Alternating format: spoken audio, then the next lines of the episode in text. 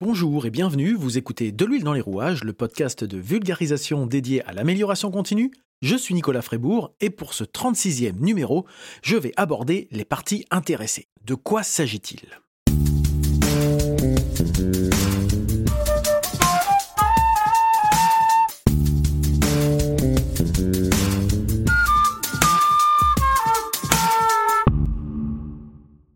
Pour cet épisode, je vais présenter ce qu'est une partie intéressée.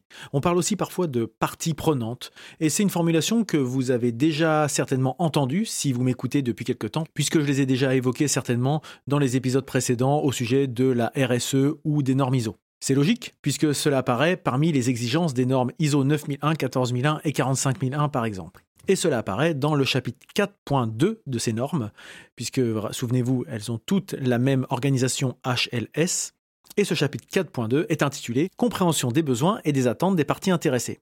Alors une fois que j'ai dit ça, je n'ai pas dit grand-chose pour vous aider à y voir plus clair.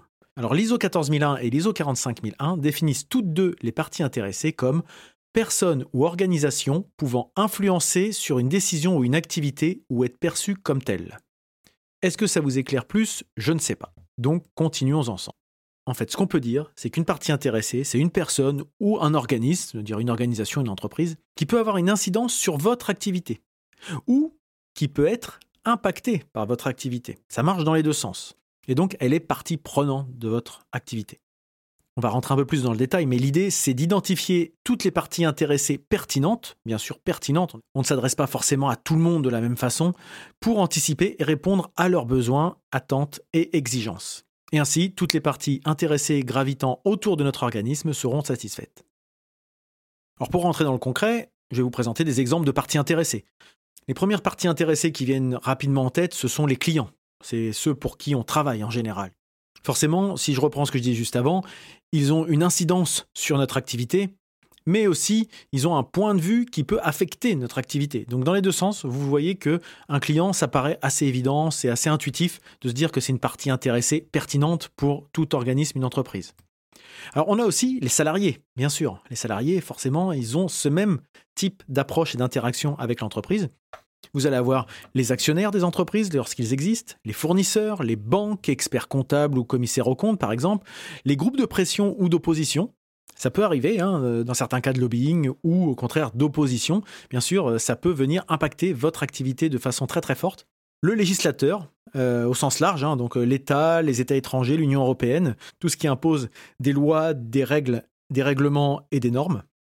Bien sûr, on parlait des clients, mais il y a aussi les concurrents, qui sont des parties intéressées, qui jouent forcément un rôle dans votre positionnement et dans votre façon de vous comporter.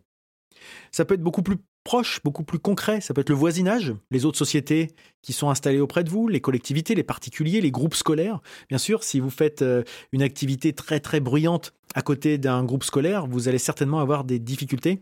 Ou si vous installez à côté d'un EHPAD ou, du, ou d'un centre de repos, le, le, bruit peut être dérangeant, les allées-venues des camions si vous faites de la logistique, etc. Donc tout ça peut avoir un gros impact en termes de relations et des fois aussi sur l'activité. Donc voilà, je vais donner des, grandes lignes d'exemples de parties intéressées. Et selon le référentiel, ça varie un petit peu, puisque dans l'ISO 9001, ça couvre plutôt les clients, les propriétaires, les employés, régulateurs, syndicats, et il y a aussi les partenaires, les concurrents. Dans l'ISO 14001, qui est plutôt sur l'environnement, on apporte également les clients, mais aussi les fournisseurs, puisqu'ils ont un impact sur votre propre empreinte environnementale finalement. Les communautés, les organisations non gouvernementales, les investisseurs qui vont regarder de plus en plus près peut-être euh, votre côté RSE, et dans l'ISO 45001, ça inclut les travailleurs, la direction, les fournisseurs externes, les sous-traitants, les travailleurs intérimaires, etc., etc. Donc vous voyez, c'est à vous de faire. Il y a une, identification de ces parties intéressées à faire. Alors ce qui est important, à quoi ça sert finalement euh, C'est important de comprendre le milieu dans lequel on évolue, hein, besoins et attentes des parties intéressées. Ça vient en complément de l'analyse de l'organisme et de son contexte, puisque on l'a bien vu en 2020. Euh, si avant 2020 on pouvait encore imaginer qu'on pouvait vivre en vase clos 2020 euh, a tout fait voler en éclats.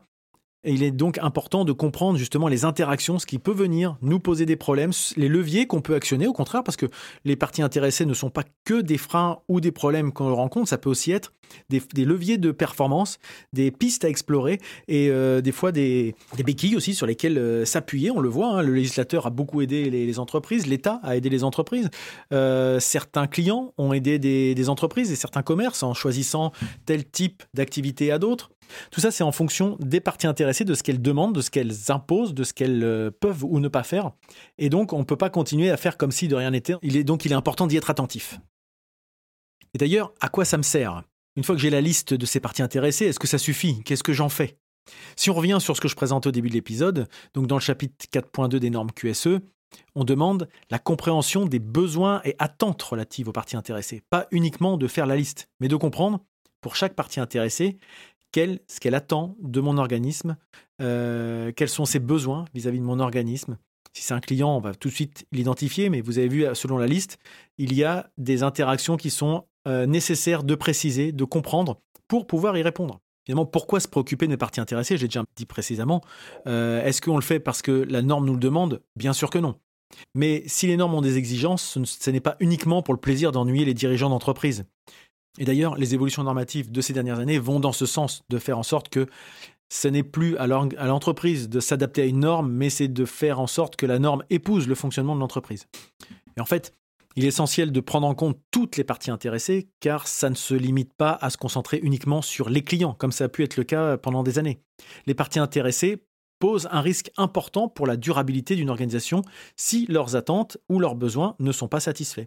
On le voit effectivement, il peut y avoir des groupes de pression qui peuvent mettre en péril une activité, et parfois à juste titre, hein, c'est pas du tout la, question du, jugement de valeur ou quoi que ce soit, c'est de se dire que si on ne l'a pas vu venir, on peut aller à l'encontre de plein de problèmes. Et que des fois, euh, identifier un problème, euh, le désamorcer en amont peut empêcher que finalement la cocotte n'explose plus tard.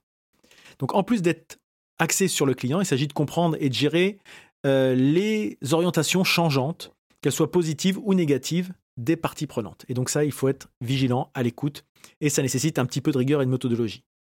Alors c'est obligatoire pour une entreprise certifiée hein, de prendre en compte et de comprendre les enjeux euh, et d'anticiper les besoins et les attentes de ses parties intéressées, mais vous voyez bien que c'est quelque chose qui est pertinent, y compris pour une entreprise qui n'est pas certifiée.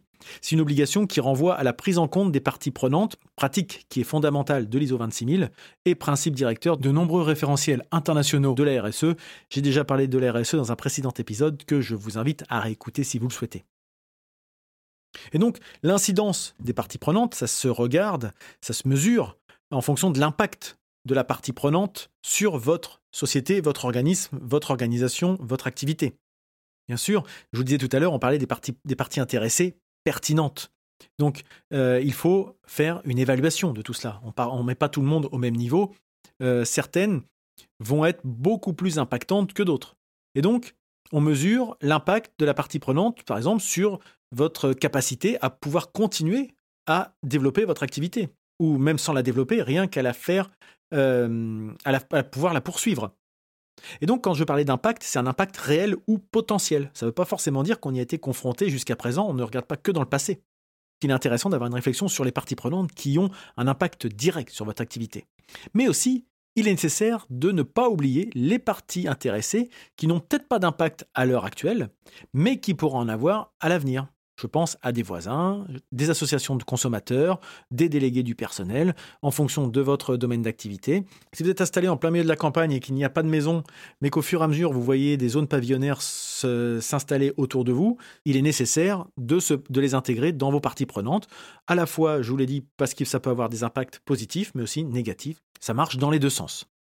En fait, c'est comme l'approche par les risques. Pour euh, anticiper les problématiques, il faut identifier les parties intéressées pour identifier l'impact et l'effet potentiel de votre relation avec, euh, avec ces mêmes parties intéressées et de vous préparer à mettre en place des actions si besoin est, à la fois pour augmenter, améliorer une relation ou au contraire pour désamorcer des problématiques que vous senteriez venir à l'horizon. Donc, on a identifié les parties intéressées, on a identifié les exigences et les attentes. Ce qu'il faut ensuite, c'est les revoir régulièrement parce que ça peut évoluer. On peut aussi avoir une nouvelle partie intéressée qui rentre dans le jeu. Je l'évoquais tout à l'heure, des nouveaux riverains qui s'installent autour du, d'une zone d'activité, ça peut changer, tout n'est pas gravé dans le marbre, et il est important de se reposer régulièrement la question de l'évolution de ces parties prenantes. Alors concrètement, comment on procède? Il est intéressant de faire une cartographie de vos parties intéressées, quelle que soit sa forme. Ça vous aide à hiérarchiser les efforts nécessaires pour répondre aux besoins et aux attentes de ces mêmes parties intéressées. En termes de méthodologie, on commence par identifier les parties intéressées importantes. Ça peut être par grande famille, par exemple. On détermine les besoins et les attentes de cette partie intéressée à chaque fois. On classe les parties intéressées en termes d'intérêt et de pouvoir, parce qu'effectivement, il y en a certaines, on ne va pas forcément mettre beaucoup d'énergie dedans, parce qu'elles n'ont que peu d'intérêt dans notre cercle, finalement, et elles ont peu de pouvoir, que ce soit en positif ou en négatif, d'influencer notre activité. Donc celle-ci, ça mérite peut-être pas qu'on y passe beaucoup de temps. Ça ne veut pas dire qu'on doit les, mépriser, c'est pas du tout ça. Hein. C'est juste qu'en termes d'importance et d'énergie à consacrer, ça nous permet de hiérarchiser. Ensuite, on évalue le degré d'influence et leur force d'intérêt euh, pour les actions et les décisions de notre organisation, effectivement. Hein. Ça rejoint un petit peu le sujet d'avant, c'est-à-dire que euh, quelle est leur influence sur notre, euh, sur notre activité. Et ensuite, on établit les priorités par rapport à cette évaluation et les objectifs qu'on veut atteindre ainsi que les résultats attendus de nos actions, cela ayant pour but final de satisfaire nos parties intéressées. L'intérêt pour une organisation de comprendre les attentes et les besoins des parties intéressées, c'est d'aider à définir le système de management en comprenant bien notre contexte, nos parties intéressées, et du coup de définir la portée de notre système de management, de mettre en place une démarche d'amélioration continue, puisque je vous ai dit, c'est quelque chose qui est évolutif, qui nécessite d'être revu régulièrement, de revoir ses objectifs, peut-être de changer ses plans d'action, de partir avec des priorités, des objectifs, des résultats, tout ça qui doit être revu périodiquement. On est vraiment dans cette démarche d'amélioration continue. Ça doit vous permettre de garantir la satisfaction du client, de préserver la santé et sécurité des travailleurs et de respecter l'environnement, et donc de répondre aux exigences des normes ISO 9001, 14001 et 45001. Et donc on voit qu'il y a de plus en plus de ponts hein, qui se dessinent lors du déploiement des démarches intégrées qui visent à identifier au niveau de chaque site les parties intéressées afin de répondre de façon homogène aux normes ISO 9001, ISO 14001, ISO 45001. Parce que même si ce sont trois normes différentes, le fait d'avoir une vision globale en qualité, en santé, sécurité et en environnement, c'est quelque chose qui vous permet normalement d'améliorer la performance de votre organisation. Que vous soyez certifié ou non, encore une fois, pas la certification n'est pas une fin en soi. Là, on pourrait dire que je me tire une balle dans le pied, mais non, c'est pas forcément ça. Moi, la, volonté que j'ai, c'est de faire en sorte que les gens soient convaincus qu'en mettant en place ce type de démarche, ils ont tout à y gagner.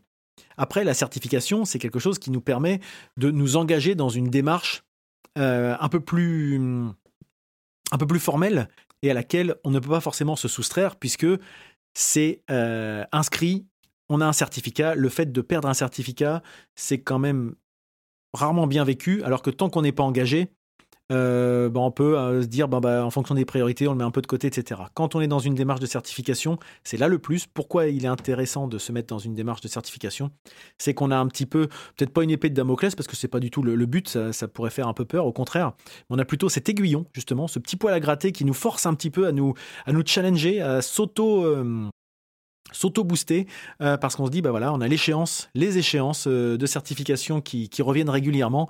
Et donc on ne peut pas rester euh, dans une situation d'immobilisme. Il faut toujours mettre en place des actions d'amélioration etc voilà ce que je pouvais vous dire pour vous présenter les parties intéressées. J'espère que ça vous a aidé à y voir plus clair sur ce, sujet. Si vous êtes encore là, c'est certainement que ce podcast vous a plu. Et s'il vous a plu, parlez-en autour de vous. Vous pouvez laisser des notes et des commentaires sur les annuaires de podcasts de type Apple Podcast, mais il n'y a pas que celle-ci. N'hésitez pas.